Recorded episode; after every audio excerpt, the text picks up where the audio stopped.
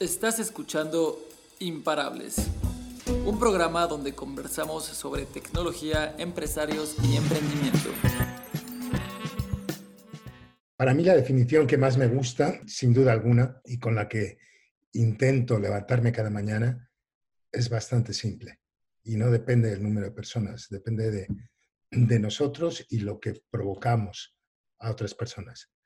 La definición eh, que yo siempre manejo es, si tus acciones inspiran a otros a soñar más, a aprender más y a hacer más, superándose, entonces eres un líder. Para mí esta es, esta es la base, cómo, cómo el líder comparte liderazgo e ilusiona a sus equipos.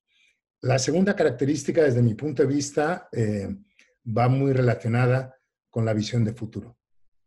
Un líder, para poder liderar, tiene que anticiparse a los continuos cambios. Si no estás transformando tu industria, alguien más lo hará por ti. Tu destino es ser transformador o ser víctima de un transformador. Con lo cual, eh, parte del liderazgo fundamental es continuamente pensar en, en, lo que nos viene a futuro. Consecuencia de condiciones y cambios que comenzaron a acelerarse allá por 1965 de forma drástica, cuando empezaban los primeros ordenadores y cuando Gordon Moore ya pronosticó en el 65 que el número de transistores por unidad de superficie en circuitos integrados se iba a duplicar cada año y su coste reducirse a la mitad. Para que se hagan una idea, las computadoras de los años 70 eh, ocupaban toda una habitación. Costaban 30 millones de dólares y solo estaban disponibles para los gobiernos. Hoy en día su iPhone tiene una capacidad de procesamiento mil veces superior. Entonces, bueno, la, eh, primera, y cuando tras mi paso por Singularity University, donde también nuestro fundador Luis Barrios eh, coincidió, eh, te, enseña muy bien a pensar en, estas tendencias exponenciales que se están acelerando. Y eso hasta cierto punto es, es fácil de ver. Ya empezamos a ver producción digitalizada con impresoras en 3D que, que pueden imprimir prácticamente en tiempo real y a gusto del consumidor unas zapatillas de deporte mañana. Imagínate la revolución que eso significa en términos de logística, de gestión de stocks, de inventario. Ya empezamos a ver a través de la inteligencia artificial una evolución de la robótica sin precedentes. Imagínate lo que significa para la industria de limpieza y tareas del hogar, cuidado de mayores, gestión de almacenes, hospitales, call centers. La biología digital está revolucionando cómo enfrentamos eh, la genética y sus nuevas aplicaciones, tanto al ser humano como a los alimentos. La energía exponencial ya es un hecho, por debajo del precio de las energías fósiles y sin ningún subsidio. Y así todo va cambiando. La economía de compartir excedentes, ¿no? Como, como el auge que han tenido los Airbnbs, los Ubers, el día de mañana que van a tener ya no solo las personas, ¿no? compartir excedentes de las empresas, compartir las horas de computación de tus ordenadores por la noche cuando no se utilizan, compartir las horas extras disponibles que tenga tu equipo legal, ¿eh? ofreciendo un servicio outsourcing cuando no están ¿eh? Eh, completamente saturados y demás. Entonces, la verdad es que esto está cambiando y a una velocidad vertiginosa. Y para liderar, lo primero tenemos que visualizar dónde vamos. ¿Se acuerdan de las siete maravillas? Las siete maravillas también cambiaron. No hace mucho tiempo el Economist, revista de prestigio, preguntó a sus usuarios cuáles eran las nueve siete maravillas en el siglo XX. Las respuestas, algunas les sorprenderán, otras no. La primera, el avión Jumbo, que cambió la forma de desplazarnos y viajar. La segunda era el microprocesador. La tercera, la píldora anticonceptiva. La cuarta, el anillo petróleo del Mar del Norte. La red telefónica mundial, la quinta. La bomba de hidrógeno, la sexta. Y por último, la séptima, la base tranquilidad, que es donde se hizo el primer aterrizaje en la Luna por el hombre. Si imaginen si hacemos esta pregunta dentro de 10 años, ¿cuáles van a ser las siete maravillas? Y como decía, no es tanto conocer el futuro, el futuro ya lo empezamos a visualizar, sino es analizar las consecuencias en cadena. Yo creo que todos somos conscientes, en la medida que vaya mejorando la tecnología y la regulación, veremos coches autónomos. Ya es una realidad, no hay, no hay que ser un gurú para pronosticarlo. Pero hay que pensar qué le sigue a ello. Coches autónomos, ¿qué significa? Pues va a significar un menor número de accidentes. Sin duda alguna, con un menor número de accidentes va a significar una reducción en las primas que cobran las compañías de seguros de autos y, por tanto, menores ingresos.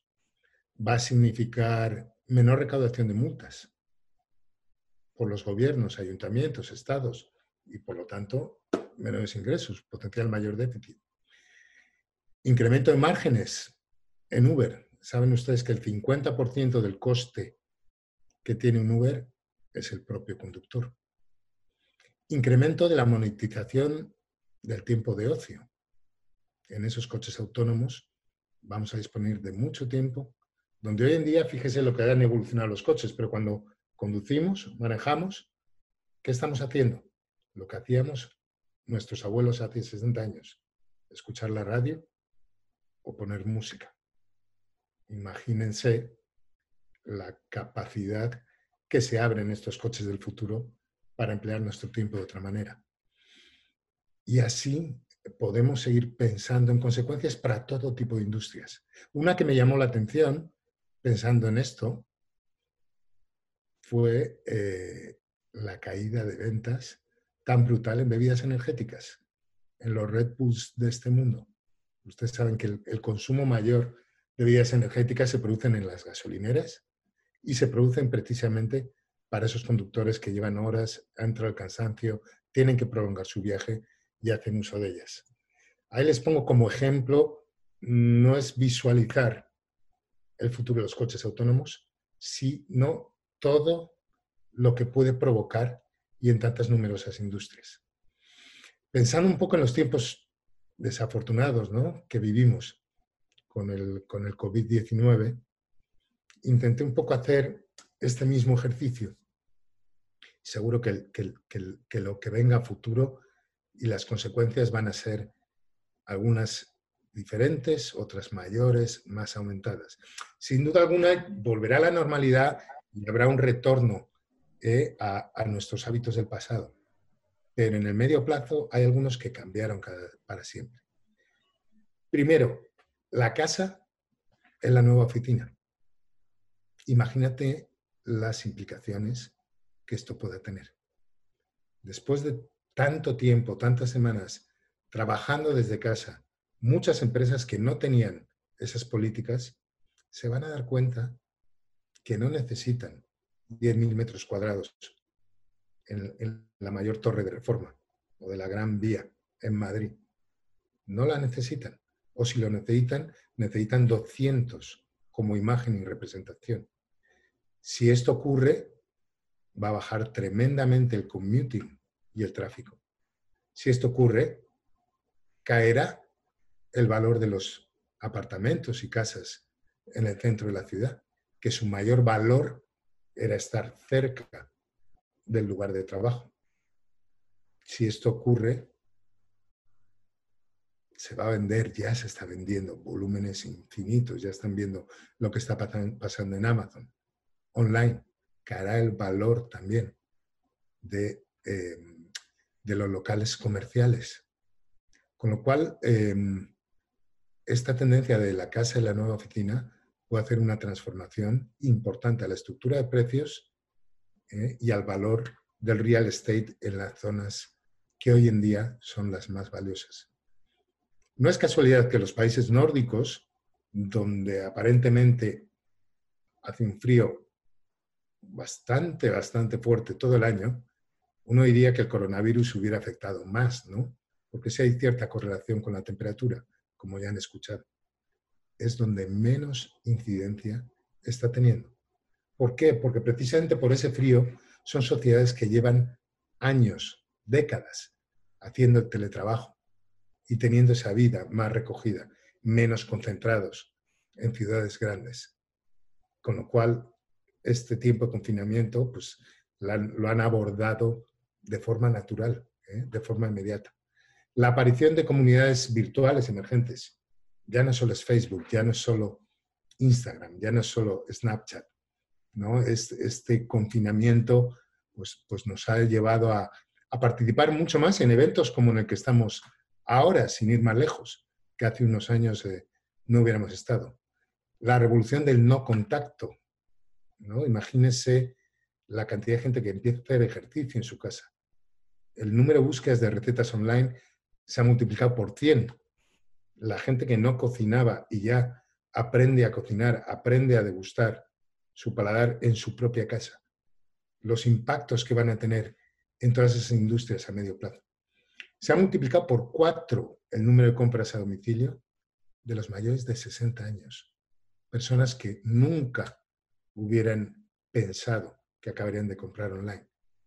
Esos cambios están ahí para quedarse, si no es para todavía potenciarse más. ¿eh? por no decir, pues bueno, del impacto en la banca tradicional versus online, en la inversión en mercados públicos cotizados, donde muchas personas se han despertado de la noche a la mañana con un 50% ¿eh? menos de patrimonio. Ahí es donde en Arcángeles, eh, eh, y ya tendremos oportunidad de hablarles en más detalle, eh, queremos seguir revolucionando en cómo ahorramos todos y cómo lo podemos hacer a largo plazo, haciendo cambios en el país donde vivimos. Voy a cambiar brevemente de tema. ya yo creo que todos visualizamos que los cambios son imparables, exponenciales y que lo más importante es pensar en, en las conexiones. Hay otro capítulo de mi libro que, que siempre me ha interesado porque habla de personas, no habla de microprocesadores. Habla del poder de las preguntas.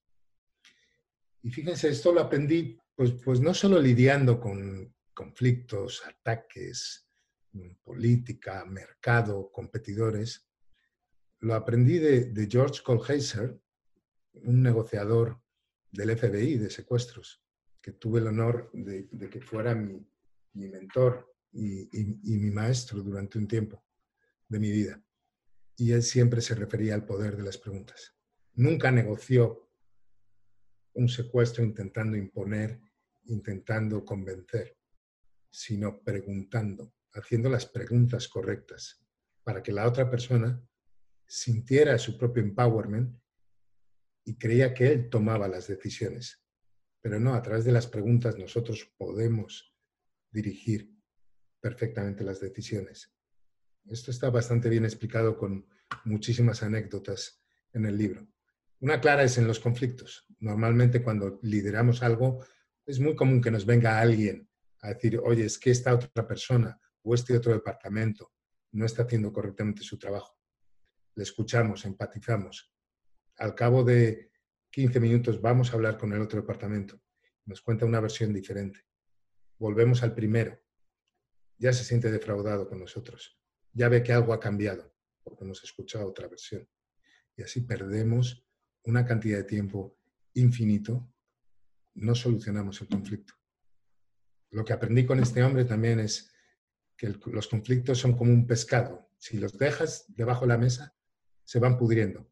Hay que poner el pescado en la mesa en el momento en que te lo dicen, en el momento. Y en ese momento llamar a todos, a todos los involucrados a la misma mesa y hacer las preguntas, no llevar tú las soluciones. ¿Por qué crees que este área te está dificultando? Por esto, por lo otro. ¿Creen ustedes que podrían cambiar esto para alcanzar nuestro objetivo final? Si hacen ustedes este cambio, ¿cómo te impactaría? Y con esas preguntas, que las personas, porque saben perfectamente cómo hacerlo, solucionen sus propios conflictos. Se trata de liderar en los conflictos, no, de imponer. Lo mismo cuando recibimos ataques. La mejor defensa de un ataque es una buena pregunta de respuesta. Porque si nos preguntan o, delante de, de, una base amplia de personas nos increpan porque no has llegado a los objetivos o porque no has conseguido este desarrollo y tú intentas, comienzas a defender, suena como una justificación. Lo más inteligente y directo en ese momento es, es verdad, no hemos llegado a los objetivos.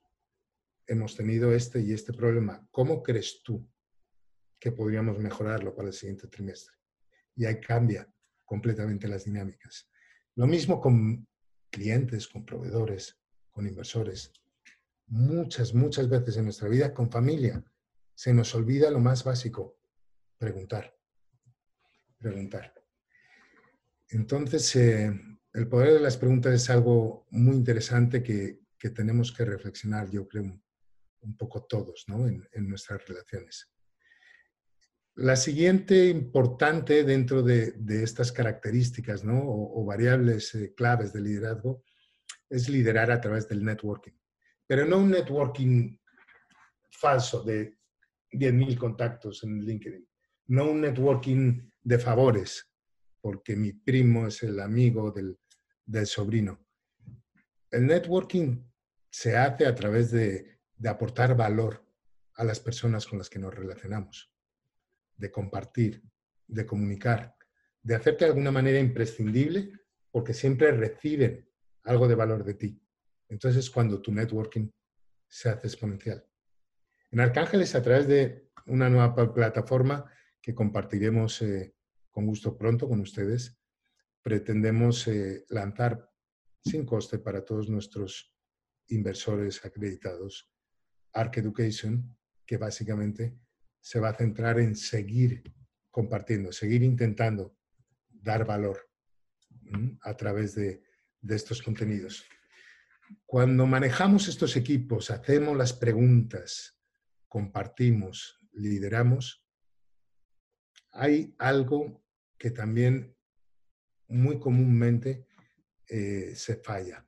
Se falla, y lo que yo he fallado repetidas veces y conseguí corregir, que yo llamo un poco irónicamente la colaboración. La colaboración en la mayoría de los casos no funciona.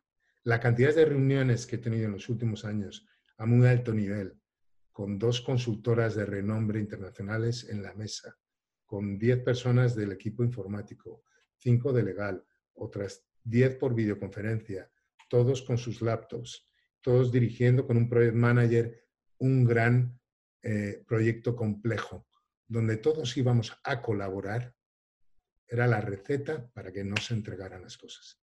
Entonces les propongo, en vez de colaborar, cambiemos la palabra por coordinar. Y ahí va su función de líderes, de nuevo.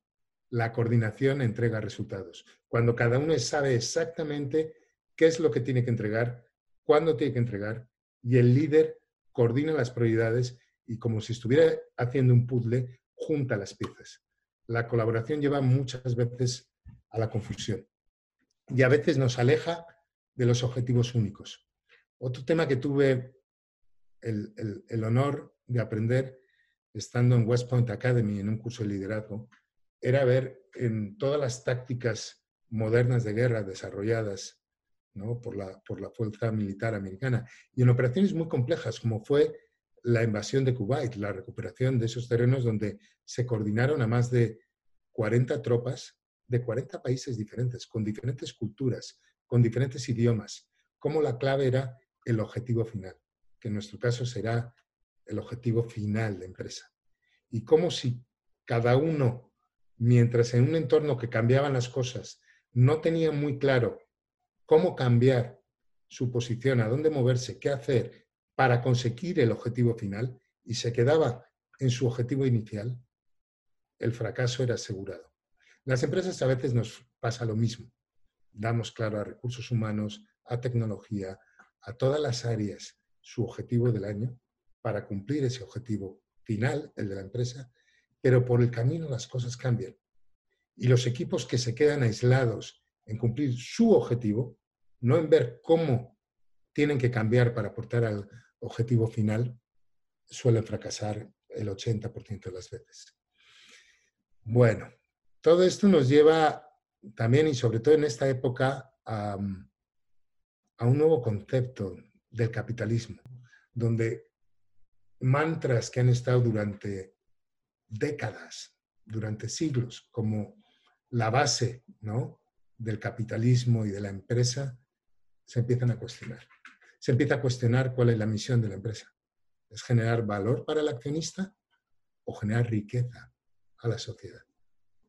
Se empieza a cuestionar el crecimiento versus el crecimiento equilibrado. Se empieza a cuestionar, y eso las jóvenes generaciones no lo van a permitir, la gestión autoritaria versus la gestión participativa. La eficiencia económica versus la eficiencia en la propia economía. La supuesta lealtad a la empresa por la adhesión a proyectos compartidos, proyectos de empresa. Y todo este cuestionamiento obviamente va a acelerarse con toda la transformación que estamos viendo.